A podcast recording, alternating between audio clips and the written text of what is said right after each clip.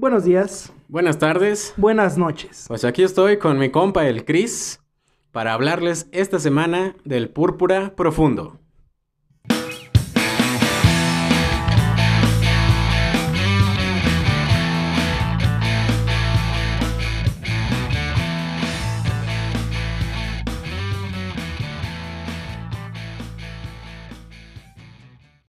Pues así es como lo acaban de escuchar.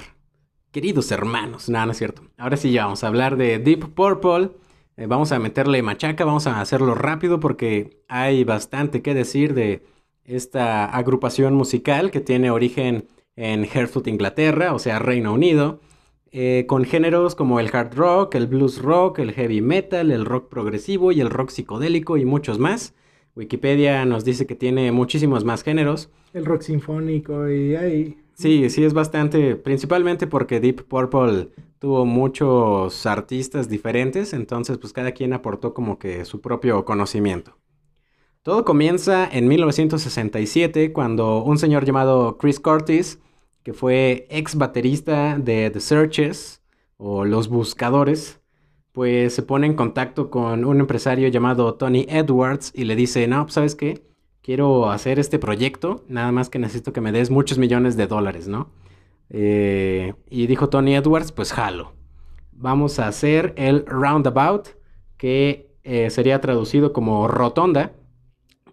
Básicamente lo que se trata Roundabout es una agrupación musical donde entran distintos artistas y salen y luego entran otros y salen y entran otros. Más o menos como que no una formación principal, pues no. A final de cuentas, Chris Curtis abandona el proyecto después, pero los que le pusieron el varo eh, se quedaron ahí y empezaron a contratar a los músicos. Entre ellos, pues tenemos la agrupación original, el Mark I. Tenemos a John Lord, que fue pues el teclista. Tenemos a Richie Blackmore, el guitarrista icónico, egocéntrico hasta su madre. Eh, Nick Simper, el bajista. Rod Evans, vocalista y el súper, súper, súper fregón Ian Pace, baterista, que fue el único que se quedó por los siglos de los siglos, pero que nadie recuerda al buen Ian Pace. Em, ¿Por qué se llama Deep Purple? Bueno, pues Blackmore pues dijo yo le voy a poner Deep Purple porque así se llama la canción favorita de mi abuelita. Y pues sobres, se llamó Deep Purple. Desde aquí ya Blackmore estaba imponiendo, imponiendo su voluntad. Eh, básicamente eso es todo el background. Ahora sí ya vamos a entrar con las formaciones. La primera que, es la que ya les describí dura del 68 al 69 más o menos. Eh, el 21 de abril del 68 graban el primer sencillo que es Hush, esta canción muy famosa. Y a su vez pues sale en el 68 también el primer álbum que es Shades of Deep Purple, que aquí Cristian nos va a decir más o menos de qué va.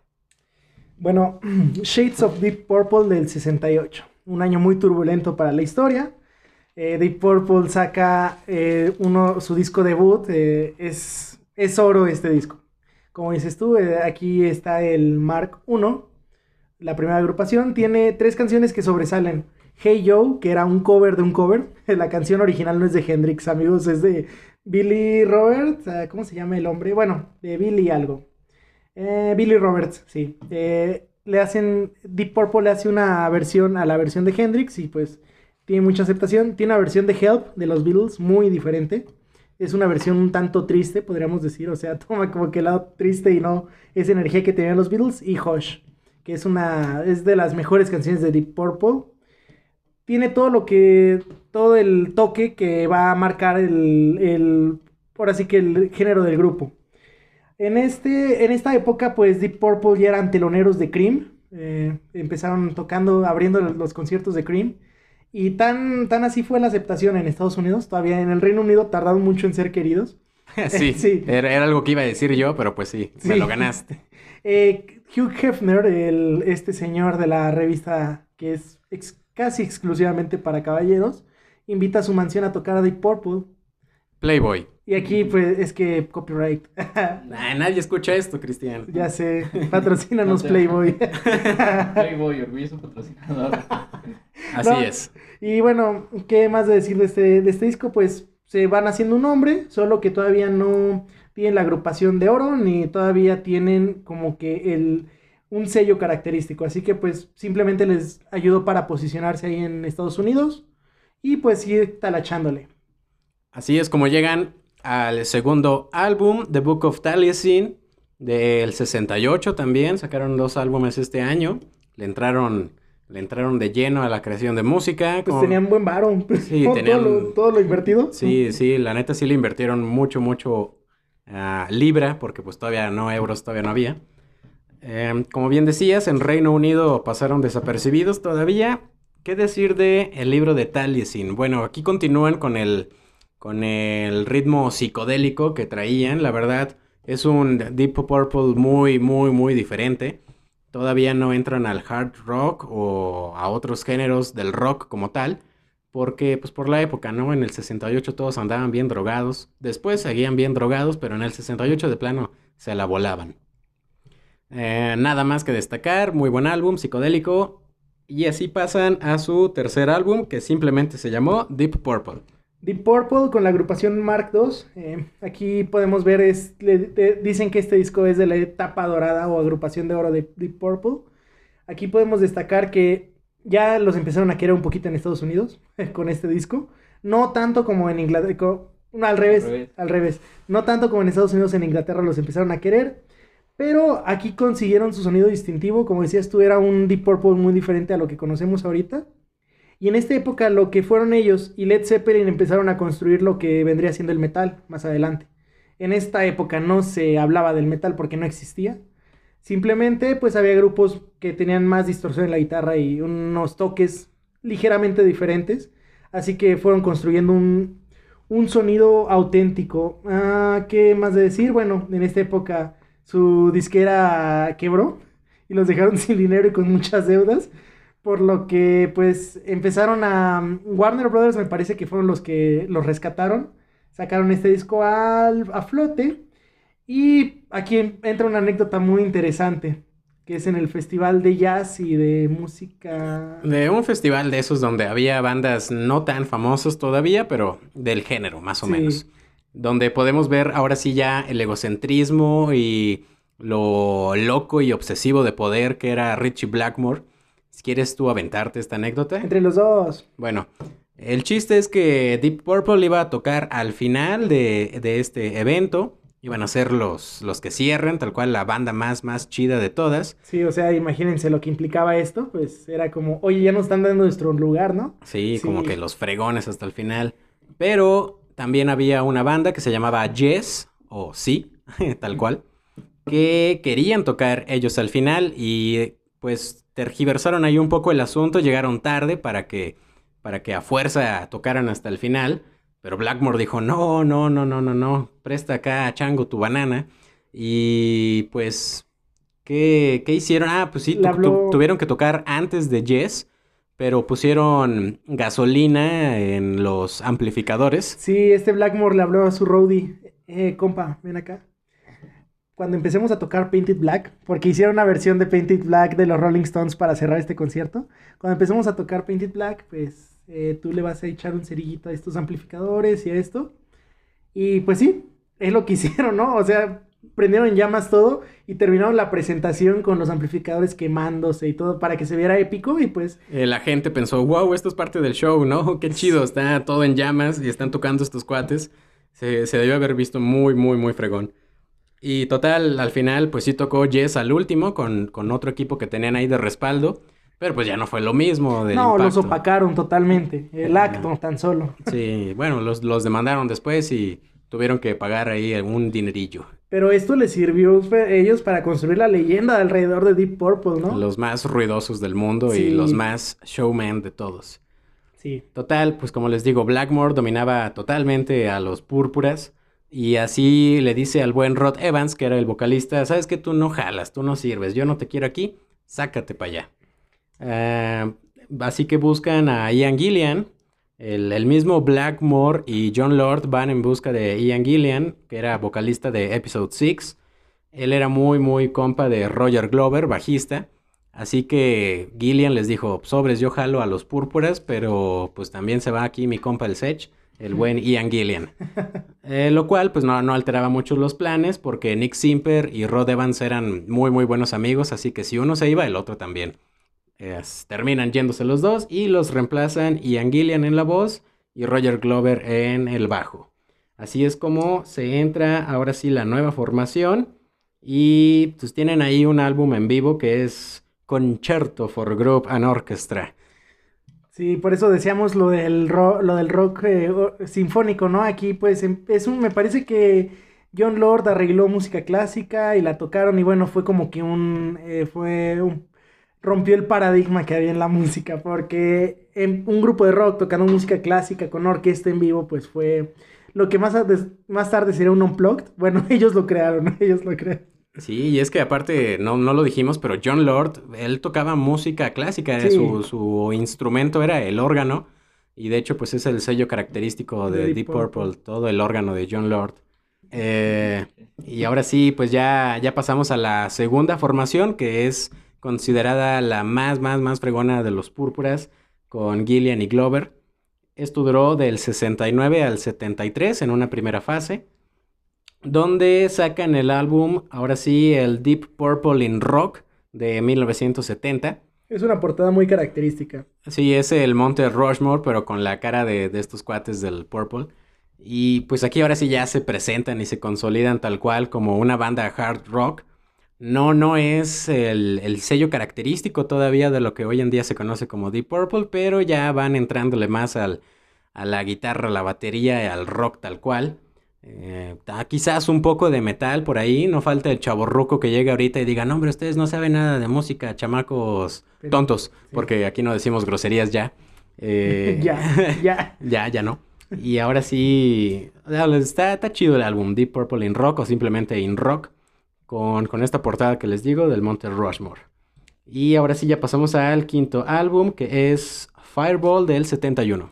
Fireball del 71, pues este EP se lanzó así, pues eh, más que nada ya como dices tú se consolidó con la mejor agrupación para muchos críticos, la Mark II, que no fue la, no, en el 73 como que no fue la última vez que se apareció esa agrupación, pero bueno, más adelante vamos a hablar de eso. ¿Qué pasa con, esta, con este disco? Pues tiene dos canciones muy características, I'm Alone y Strange Kind of Woman ya no son tanto el Deep Purple de sus primeros discos, o sea, de sus primeros dos discos, ya no juegan tanto con la psicodelia y empiezan a meterle más punch al sonido, más, como dices más guitarra, más batería, mucho más distorsión, todo empieza a tener como que tintes de lo que pues más adelante pues sería como que el rock pesado, hard rock.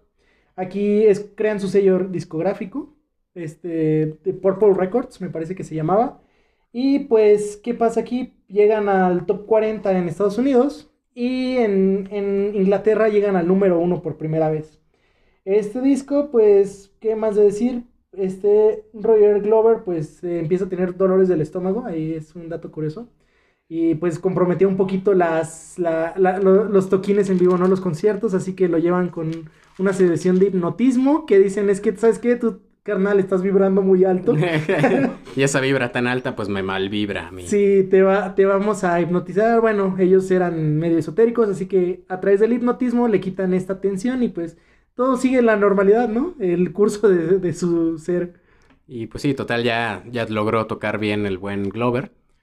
Ah, antes de pasar al álbum mainstream por antonomasia, que es Machine Head, les voy a contar yo esta anécdota y ahorita la refuerzas tú, Cristian. Iban a grabar ya su próximo álbum, el sexto álbum, en 1971, en diciembre. Llegan a Montreal, Suiza, ahí para, para grabar este álbum en un casino. Pero, ¿qué pasó en este casino? Vida de rockstar. Vida de Rockstar, sí. Al día siguiente de que llegan los Purple, pues estaban tocando unos cuates que ahorita no me acuerdo el nombre. Frank Zappa. Frank Zappa y ahorita, ahorita tú lo abundas en la canción. Eh, pues un vato todo meco aventó una bengala al escenario y se incendió el escenario y se incendió todo el casino. Tuvieron que evacuar eh, este, este concierto por... Pues, pues porque si no se iban a chamuscar allá adentro, ¿no? 43 víctimas mortales. Así que eh, lamentablemente el casino se destruyó. Ya no tenían dónde grabar, se les arruinaron sus planes, se quedaron en el Grand Hotel Y allá afuera estaba el, el estudio de grabación móvil de los Rolling Stones, que ya para la fecha ya eran los Rolling Stones, ya todo el mundo sabía quiénes eran los Stones.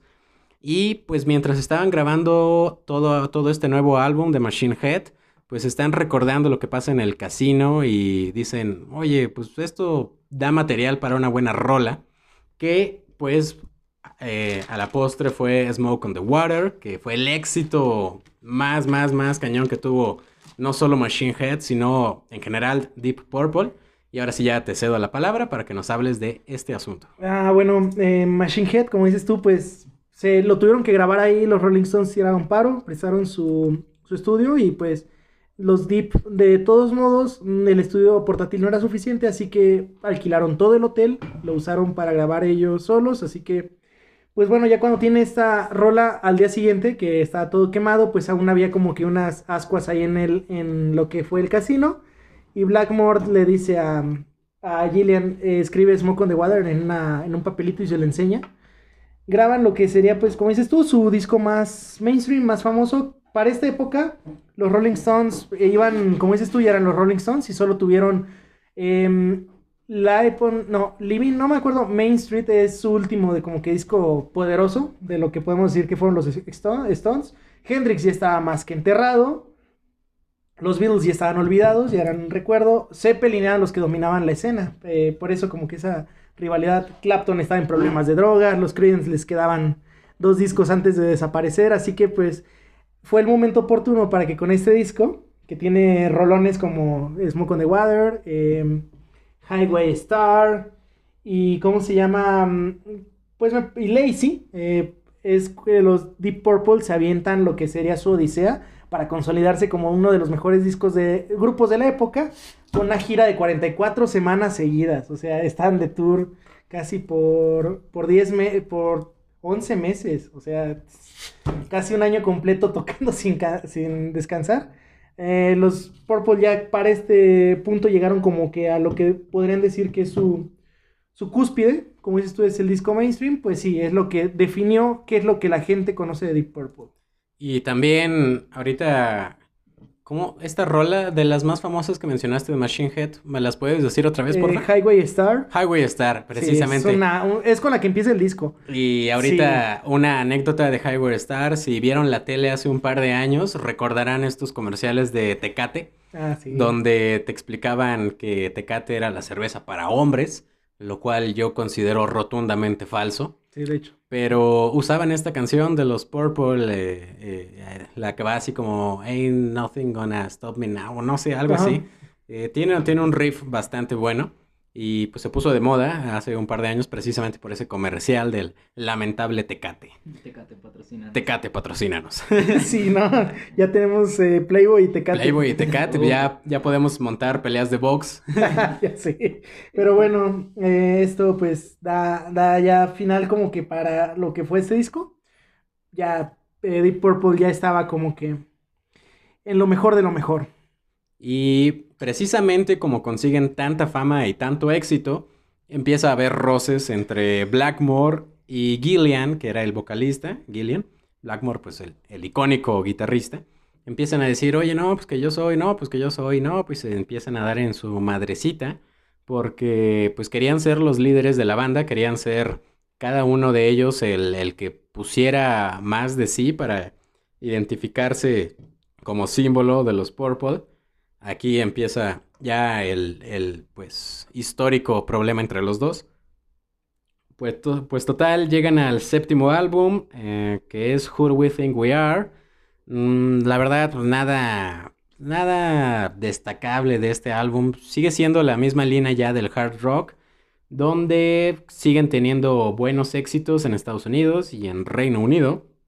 Pero, pues hasta ahí ya, la neta, nada más que comentar. Eh, total, Gillian abandona a los Purple en el 73, donde de plano ya no, no podían, no se aguantaban más con Blackmore y, Gillian. Como Roger Glover, el bajista, también era compa de este cuate, pues se va. Llegaron juntos, se van juntos. Entonces nos enfrentamos al final del primer Mark II, la primera presentación del Mark II, y aparentemente pues estaba muriendo ya Deep Purple. Es así como llegan a la formación número 3, donde entran Glenn Hughes, que es contratado como bajista y cantante, y David Coverdale, que también es cantante. Entre los dos echaban las rolas ahí de los Purple. Y así llegan al álbum número 8, que es Born, de 1974. Eh, la neta, este es mi álbum favorito de Deep Purple porque eh, simplemente con la canción Born, que dura como 6 minutos, vale la pena completamente escuchar el álbum. Eh, tiene una mezcla quizás de todos los instrumentos bastante, bastante buena. Solos de, de John Lord ahí en el órgano, solos de Blackmore en la guitarra. La voz de Coverdale y Hughes funciona bastante bien, no se nota mucho la diferencia. Y pues todo un exitazo. Entonces todo, toda una escalada de emociones, el buen Born. Total, pasamos al álbum número 9, Christian, que se llama Stormbringer. A finales de este año, del 74, Stormbringer sale en noviembre. Y pues bueno, esto, como dices tú, del este Blackmore, pues ya estaba llegando a su. Estaba. Ya está acabando lo que fue en, su época dorada Deep Purple. Así que pues. Este disco lo hacen más o menos más a fuerzas que de ganas. Aquí hay una mezcla muy interesante rock, soul y funk. Empiezan a mezclar ahí géneros que no habían explorado. Gracias a este álbum se avientan una gira en toda Europa. Y bueno, eh, Blackmore, un año después de que sale este disco, en el 75, pues dice, ¿saben qué? Ahí, se ven, los deja solos y pues bueno, nada más para rescatar y terminar este álbum porque pues la verdad, como que fue el fin de una época. Yo rescataría de Gypsy y Stormbringer, estas dos rolitas si tienen chance de escucharlas. Eh, todo el disco es, es diferente, no tiene no es del Deep Purple de, del 68 al 72, que yo creo que es la época dorada de Deep Purple, pero bueno, Blackmore sale en el 75 y pues ya, eh, Deep Purple entra en terreno desconocido. Y quién lo diría, ¿no? Las mismas contrataciones de Blackmore es lo que lo hace retirarse. Coverdale ahí andaba agarrando un poquito el liderazgo y no le gustó para nada a, Blackmore. Eh, simplemente los el resto de los miembros de Deep Purple como que lo hicieron a la, a la izquierda, ya, ya no importabas mucho le dio en su mero ego y se va. Él solito se, despide. Lamentablemente, eh, ya no tienen al, pues, al símbolo, junto con John Lord, yo diría, de, Deep Purple. Pero los dejó a mitad de una gira, pinche Blackmore, o sea. Mm, sí, pues, pues, este cuate hacía lo que quería. Sí. Contratan, en fin, a Tommy Bolin. Lamentable episodio de Tommy Bolin que solo duró un año porque pues, el cuate le entraba a la heroína. Sí. Ya traía ese problema de la drogadicción pero era buen guitarrista hasta eso. Eh, tienen ahí un álbum con él que es Come Taste Band, donde pues sí, el de plano ya es un tanto diferente el, género de Deep Purple porque Blackmore aportaba muchas otras cosas, muchas genialidades en la guitarra. Bolin no hacía esto. Eh, el álbum fue lo único que alcanzó a grabar porque pues era de lo, de lo que de lo que pudo aportar antes de de plano debrayarse en la heroína solo alcanza a sacar este álbum y en las giras de plano pues le entra, le entra duro a todo. Y ahí pues tiene una sobredosis y pues se muere, ¿no? Se muere en qué año más o menos es en el 76. En el 76, exactamente en el 76 se muere. La discográfica aquí por mientras pues eh, dice pues vamos a sacar un álbum en honor al buen Bowling que aunque estuvo solo un año pues vale la pena, ¿no? sí. Eh, este fue una pausa en el, en, el, en el trayecto de Deep Purple.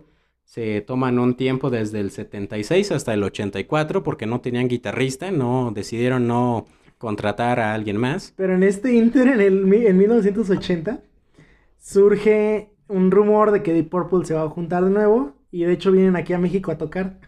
Esta agrupación la juntó el primer vocalista, ¿no? Me parece. Sí, Rod Evans. Rod Evans y pues Rod Evans empieza ahí en sus conciertos. Era una agrupación nada que ver con Deep Purple, pero empieza a tocar canciones que ni siquiera tenía derechos él. O sea, empieza ahí esto y bueno, vienen a tocar a México. La gente identifica que no está Blackmore, que no está John Lord, que no está Ian Pace, no hay nadie. Dicen, estos no son Deep Purple y bueno, como, como pasa en México, cuando a la gente no le gusta un concierto, destruyeron el escenario. Mm. Ahí del Notfest del año pasado, no sé si se acuerdan de ese episodio, bueno, destruyeron el escenario y pues los corrieron, ¿no? O sea, fue rotundamente que los, que los bajaron.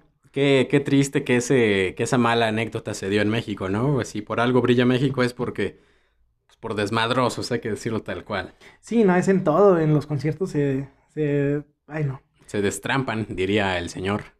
Pero bueno, esto pues fue una pausa casi de 10 años del, de, de los Deep Purple. Y en el 84 regresan con el álbum Perfect Strangers. Aquí regresa la agrupación Mark II, de nuevo. y pues, ¿qué decir de, de esta, de, de, esta, de este disco más bien? En abril se reunieron y sacaron el disco en septiembre. Así que pues tuvieron como que trabajaron. Yo siento que este álbum estuvo como que ahí al vapor y no quedó tan bien como pues se puede esperar. Pero bueno, era la agrupación semi original, pues que original dentro de lo que cabe. Eh, yo rescato este álbum que pues ya era eh, entrado a los 80s, es un tributo, eh, pues por así decir, a lo que una vez fue Deep Purple, pero abrazando el sonido de los 80s. John Lord dejaba de un ligeramente el órgano de un lado y agarra el sintetizador y bueno, yo podría decir que es una nostalgia de si te gusta el glam rock o el pop rock de los 80s, este disco de Deep Purple es para ti, sobre todo por las rolitas de Perfect Strangers y Nobody's Home. Eh, son como que los sintetizadores de John Lord se roban la escena aquí. Sí, Perfect Strangers es yo creo como que el tercer exitazo que Sí. tienen hasta ahorita, porque ayudó mucho que se reunió esta formación apreciada por todo mundo. Y, y pues bueno, hasta ahí llega, bueno, no, todavía tienen otro álbum, The House of Blue Light, donde alcanzaron a grabar este álbum en el 87. Pasaron tres años, se habrán echado yo creo dos en gira, Sí, porque ¿no? a los Purples les gustaban mucho las giras. Pero pues eh, se empezaron otra vez Gillian y Blackmore a pelearse. Estos cuates no se llevan bien y nunca se van a llevar bien. Porque pues, es, es el, el ego tal cual de Blackmore. En total, en el 89, otra vez Ian Gillian es despedido. No funciona para nada el Mark II otra vez. Y bueno, tenemos el Mark V en el 89 mismo, cuando es despedido Gillian. Entra John Lynn Turner, que también dura muy poquito, más o menos. Ahí nada más tiene. Ah, bueno, no, The Slaves and Masters en el 90, ahora sí ya con Joy Lynn Turner. Este, ¿qué quieres decir tú de este disco? Pues es el Mark V, eh, la agrupación número 5 de Deep Purple. Ah, lo único que hay que destacar es que si algo aportó Blackmore a la música fue que no solo Deep Purple brilló, sino otro disco que le gusta a la gente que es fanática del metal, Rainbow. Bueno, eh, de Rainbow jalaron a Jolie Turner, es el grupo que estuvo trabajando este Blackmore en su ausencia. Pues yo podría decir que lo único que tiene es que no es un este disco se criticó mucho por los por la fanbase de Deep Purple porque es un sonido demasiado melódico y armónico. Rompe con el género salvaje, el género improvisado. Si Zeppelin y Purple brillaban por algo era porque no seguían una línea como todos los grupos, o sea, ellos eran como que eran los rockstars dentro del rock, ¿no? O sea, eran los que hacían el despapalle, así que pues simplemente pues en el Inter de lo que sería Ah, tiene una gira por ahí. eh, Bla- eh, Blackmore me parece que se vuelve a salir y entra este Satriani.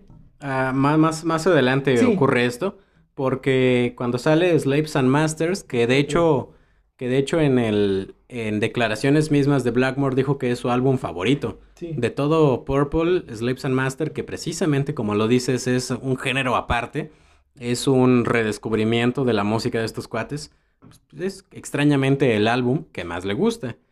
Antes de lo de Joe Satriani, que ya adelantaste, en el 92, eh, se podría decir que, que regresa ese Mark II, del 92 al 93, un ratito nada más. Que de hecho, el álbum que sacan, el, el número 14, como que en el, en el mismo título te dice que estos cuates no se llevaban bien. The Battle Rages On, o la batalla se enciende, o la batalla se pone candente. Pues llegó, llegaron. Se prende. Se prende. Gillian llegó a, a reescribir todas las rolas, tengo, tengo entendido, ¿no? Sí, es que al resto de los integrantes, al resto de los Purples les caía mejor Gillian. Sí, y ya tenían como que las rolas medio trabajaditas. Sí, sí, sí. Entonces, esto no le gusta nada a Blackmore, se vuelven a pelear. Blackmore da su último concierto, ahora sí ya como Purple, el 17 de noviembre de 1993. y se retira ya. Oficialmente fue lo último con Deep Purple. Sí, ese, Pobrecito Richie. ese concierto de Helsinki es como que el, el más triste de, de... Sí, pues es la última vez que vimos la agrupación de oro. Sí, ¿no? Y pues, de hecho, dicen, bueno, no me consta, ¿verdad? No, pues no. Pero, pero que en vivo se veía la tensión muy latente entre Blackmore y Gillian, pero bueno. A no ser que tuvieras un giratiempo, no pudiste haber visto ese concierto, Cristina. Eh, referencia. Ahora sí, en el 93, del 93 al 94, dura muy, muy, muy poquito. Lo que aporta Joey Satriani entra como un apoyo simplemente para los conciertos que tenían agendados, porque pues esto ya es negocio. Ya no saca ningún álbum con ellos, pero pues Blackmore los deja a mitad de una gira. Joey Satriani entra, les dice sobres, les echo la mano. De hecho, es de lo mejor que se considera, aparte del Mark II, obviamente. Lamentablemente, no nos deja ningún álbum, Satriani. Él tenía contrato con su propia disquera. Así que les dice, pues chavos, me divertí mucho, estuvo muy chido y todo, pero pues ya me voy. Sí, no. Ahí se ven. Eh, toca con ellos Satriani por última vez el, el 5 de julio del 94. Pero pues les recomienda a Steve Morse. Bueno, eh, con Steve Morse em- em- empieza este disco perpendicular del 96. Este es el Mark 7. Le llaman un renacimiento de Deep Purple porque, bueno, si Steve Morse es ligeramente diferente a, mm, a Blackmore en cuestiones de técnica, de estilo y de, ¿cómo se llama?, de creatividad, aporta algo como Blackmore, pero diferente. O sea, es la misma influencia que tiene sobre el grupo. Les saben qué, pues voy a voy a aportar esto, esto y esto, pero ah, pues los Purple lo reciben bien, o sea, dicen, no, está chido, es un aire fresco, pues date. Eh, ¿Cómo se llama? Empiezan a trabajar con, con Morse, que pues poco a poco después de este disco fue agarrando un poquito más de protagonismo en el grupo porque empezó a componer por su cuenta y bueno, simplemente no llegó como un, un reemplazo ahí de urgencia, o sea, como que él sí se quedó con miras de trabajar Deep Purple a futuro, de hecho me parece que hasta la fecha sigue tocando con ellos. Sí, Steve Morse todavía Sí. sigue ahí. Un dato interesante, la presentación de Steve Morse con Deep Purple fue en la Ciudad de México, en el Ah, Palacio sí, de los Deportes, Ajá. 23 de noviembre, en el DF, Distrito Federal, sí, sí, sí, en ese entonces era el Distrito Federal, como aquí bien nos apunta producción, el 23 de noviembre de 1994. Gracias, producción. Ahí entra el buen Steve Morse. Eh, sacan Perpendicular y luego sacan Abandon en el 98. Te voy a ser honesto, estos últimos álbumes ya no los escucho tan seguido porque pues la neta ya no es Deep Purple. Yo lo escuché nada más porque pues fue el año en el que nací, no dije, a ver qué estaban haciendo los Purple cuando nací yo. ¿Qué, qué estaba pasando en este año? Y lamentablemente, después del 98 hasta el 2002, con el que todo estaba muy chido, eh, John Lord se retira. Les anunció. Les anunció con bastante tiempo, ¿sabes qué? ¿Saben qué, chavos? La neta, ya no puedo, ya no quiero tocar, ya me voy. Así que les dio bastante tiempo No para... puedo, estoy viejito. No puedo, estoy viejito. sí. Les dio bastante tiempo para buscar un reemplazo. No fue las salidas repentinas de Gillian o de Blackmore. Glover o de Blackmore, que es la más importante. ¿No? Eh, les anuncia y en el 2002 se retira. Contratan a Don Airy, que ya había fungido como teclista en Rainbow, ¿no? Ajá, sí, es- Deep Purple es- recicla, o sea, tan así fue la influencia que dejó Blackmore en ellos, el grupo de Blackmore es como que su grupo de refacciones de, de Deep Purple, ¿no? Sí. Siguen agarrando de ahí. Sí, de ahí entraron uno que otro, principalmente Don Airy, que sin el, sin el órgano Deep Purple no funciona, No. Es, eh, es el toque. Eh, total, pues, sacan el álbum 17, que es Bananas, en el 2003. Bananas de 2003 es muy interesante porque no está en Spotify. ¿Sí está, no? Bueno, no, no sé, la neta no sé, no lo Me busqué. parece que no, lo estuve buscando y no. Híjole, pues Lo ¿qué escuché en tendrá? YouTube, lo escuché en YouTube. pero- ¿Ilegal? Ah, no. No, eh, pero, pero bueno, aquí lo que les decía de Morse hace ratito, pues sí, este Morse, de hecho, una, mi canción favorita de este disco, que es cu- curiosamente la más famosita de este disco, es la de Contact Lost. Eh, Morse se la dedicó, eh, se, se inspiró en este accidente en Colombia de los astronautas, o sea, pues fue un tributo ahí bonito que tuvieron. Y otra rolita muy, muy buena, es que la canción Hau- Haunted, Haunted, tiene unos coros de Beth Hart, bueno, quien conozca de, de, de hard rock, de metal, pues sabe que Beth Hart tiene un nombre, pues, importante en la industria, así que, pues, les hizo coros y, pues, esto fue como que También hay como un, una patada, ya no de ahogado, porque ya este es una agrupación que pues sigue hasta la fecha, me parece. Sí, el Mark 8 ya con Don Airy es el, el actual. Sí, no, o sea, ya en este disco pues sí, trabajaron ya los Purple lo que sería el sonido que tienen hasta la fecha, ¿no? Y pues ya no rescato nada más de ello, porque bueno, lo único que rescato es que se aventaron una gira en Sudamérica gracias a este disco. Sí. Ah, sí. Llegaron a Sudamérica, ya, ya. De por ahí nos contaba un profe, eh, Faz, que Laurencio nunca nos va a escuchar. Ojalá y nos escuches, nada más que este episodio. sí, a los púrpuras les gustaba mucho Sudamérica, México, Chile, Argentina. Eh, ellos disfrutaban mucho venir acá a tocar sus conciertos porque pues, el público es muy bonito, ¿no? Es muy cálida la Es muy gente. aquí. cálida la gente. Antes de que quemen todo. Antes de que quemen, exacto. Pues es que como son cálidos por las buenas, Eh, son cálidos por las malas. Ya Pero- sabemos que hay bastantes sí, ¿no? experiencias malas. Sí. Ah, bueno, total, ¿qué más, qué más? Ah, Rapture of the Deep eh, en el 2005, nada que agregar. Luego damos un salto muy radical y muy triste al 16 de julio de 2012. John Lord ya no era un Purple, pero fallece.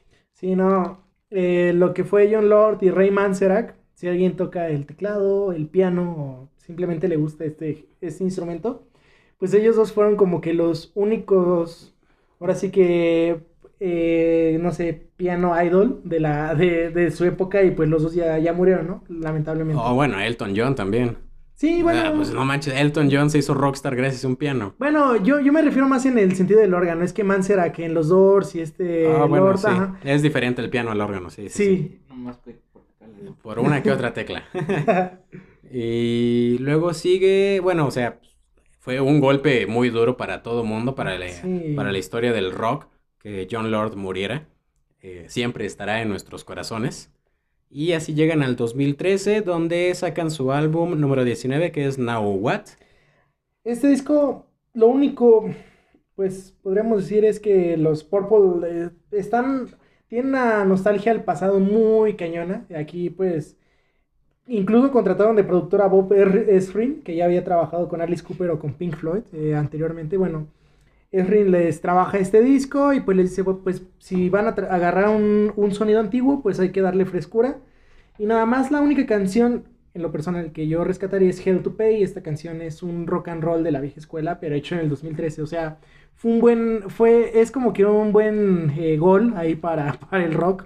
Dentro del en el 2013 nos acordamos del Gangnam Style a lo mejor. Ah, Sí, ¿no? O sea, O del papán americano, no Ajá. sé, cosas así. Sí, no, eh, esta, esta época, todo el dos- del 2010 al 2020, al- en su mayoría, finales de... Arremanga, la reempújala, no sé. Es como que el pop estaba dominando y pues eh, Deep Purple seguía aferrado. Mucha gente pensó que era que había sido su último disco. Sí, aquí producción nos dice que en eh, Pitbull. Ah, hacía 2013. fits con medio mundo y, y por eso sí. Exacto. Solo decía un, dos, tres, Tres, cuatro. muy bien, muy Sí. bien, muy bien.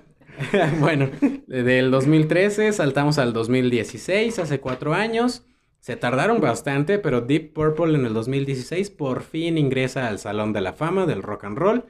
Yo donde- tengo conflictos con el Salón de la Fama por, ¿Por los grupos que meten. A ver, cuéntanos. Tenemos tiempo. Ok, bueno, sí, yo creo que grupos como, como Pink Floyd, Pink Floyd, como Deep Purple, como, como Zeppelin, este tipo de, de grupos que fueron muy grandes, tardaron mucho tiempo en comparación a Nirvana. Eso me gusta Nirvana, pero es opinión muy personal. Que hace poquito entraron, hace dos o tres años entró Nirvana. Yo dices, es un grupo del 90 y De los noventas, de los Sí, es de los 90. 90 y entraron ca- en menos de 20 años, bueno, un poquito más de 20 años. Entraron como que de escopetazo, ¿no? Sí, así, sí. dejando, dejando nada más los dientes. pero, pero yo digo que como que el Salón del Rock sí castig- castigó mucho a estos supergrupos que yo creo que Deep Purple, bajita la mano, en los 80 ya tenía que estar ahí. Sí, es que, o sea, es una agrupación que empezó en el 68. Sí, o sea, es lo que les digo. No te- manches, casi 50 años se tardaron en entrar. Sí, es, es mi único conflicto que tengo, que de repente meten gente que, que no Nel. debería. Y lo malo es que no tienen eh, entrega del Salón del Rock póstuma. Es lo, lo malo. O sea, sí, o sea, o sea, sí entra John Lord al Salón de la Fama, pero pues porque los demás siguen vivos. Ujú. John Lord no se enteró nunca que entró No. al Salón de la Fama. Y es lo que tengo que el conflicto con ellos, ¿no? Que por qué, pero bueno, ya, eso será en Sí, al- algún día haremos episodios quejándonos de de- del Salón de la Fama y Sí. muchas otras cosas más. Vamos a funar gente. Aquí esto es Twitter ahora. Ah, Sí, vamos a cancelar al de producción. El episodio ardido. Un borracho el de producción. Sí. bueno, No le hagan caso a ese güey. ahora sí ya pasamos al 2017, ya vamos a acabar, no se preocupen. Infinite o Infinite, no sé cómo se pronuncia, infinito. El 7 de abril del 2017, penúltimo álbum. ¿Algo que aportar? Nada. Muy bien, yo también opino lo mismo, Cristian. Ahora sí, el último álbum, que de hecho es de este año, de hace muy poquito, el 7 de agosto del 2020, sacan Whoosh, que pues he escuchado un poquito y... Yo lo escuché por com- compromisos. Di- eh, estaba viendo Descubrimiento Semanal y vi que había algo de Deep Purple. Dije, ah, a ver, me puse a escucharlo y ah, yo solo rescato ah, solo una canción. ¿Cuál? Man Alive, que tiene un, so- un solo de guitarra muy épico. Es la Ah, única que sí. yo... Y bueno, hay una de, de Tale of Underman, se llama así. ah, bueno, Tale of Underman, sí. sí, Tale of sí. Underman, que está basada en, Under- en una canción de, de Park and Lands. No me acuerdo cómo se llamaba este grupo que también tuvieron pleititos ahí que les, Blackmore también les quemó el amplificador. Ah, pero, pero es una canción basada en esa canción, ¿no? O sea, como que limaron las perezas con esta canción, yo creo. Ya que Blackmore no estaba y pues tiene tintes de hard rock y un poquito de metal que distinguen al grupo. Es de nuevo una nostalgia al glam rock de los ochentas y al metal clásico y pues busca un sonido, podríamos decir clásico dentro de lo de Pink Floyd, pero clásico apuntando al Machine Head. O sea, no estás apuntando a... Sí, sí, es que, o sea, ya aquí repiten la fórmula. Sí, no, lo, la genialidad de Pink Floyd, yo creo, yo que es opinión muy personal, Pink estuvo Floyd o en Deep los... Purple. eh, estuvo en Deep Purple, perdón. Estuvo Gracias en- por tener Pink Floyd en tu mente. Sí, perdón, está, no sé por qué lo Porque te relaciono mucho. gusta mucho, Cristian. En ¿Quién el en fondo. No, eh, yo creo que la mejor época de Deep Purple fue del 70 68 al 71. Change My Mind, eh, son los únicos que... Sí, sí. Y ahí, aquí acaba la discografía de Deep Purple. Pues hemos llegado al final de este episodio, donde me gustaría preguntarte, Cristian, que nos des tu top 5 de canciones de Los Púrpuras. Bueno, eh, ya vimos que compartimos algunas, yo creo. Sí. Pero eh, el número 5 yo podría Smoke on the Water, simplemente pues por los loles, o sea, no por otra cosa. Número 4, Highway Star, eh, porque la verdad sí es una canción que si vas manejando te pone muy de buenas. Eh, el número 3, Hush, por la misma razón. El número 2, pondrí, voy a poner dos que son covers, eh, Hey Yo y Help, y yo creo que son covers únicos, que la verdad sí vale la pena escuchar. Y el número 1, Kentucky Woman, es mi canción favorita porque tiene ese sonido del 68-69 que pocas canciones lo tienen. Excelente. Ahora nadie me preguntó, pero voy a dar yo mi top 5. ¿Cuál es tu top 5? Ah, gracias, Cristian. Gracias, siempre dándome la mano. El número Yo también 5. te pregunto. Ah, también Producción produ- también. producción también pregunta, gracias. No, los, los quiero mucho, amigos. Aquí mis compas el Sech y el Pepe. En número 5 vamos a poner Lazy. En número 4, Highway Star. En número 3, Hush. Al igual que tú, también pusiste en número 3 a Hush. Porque la neta, o sea, escuchas Hush, ponte a ver Once Upon a Time in Hollywood. Y de hecho ahí sale Hush y es tal cual el punto exacto en el que estuvo de moda Hush.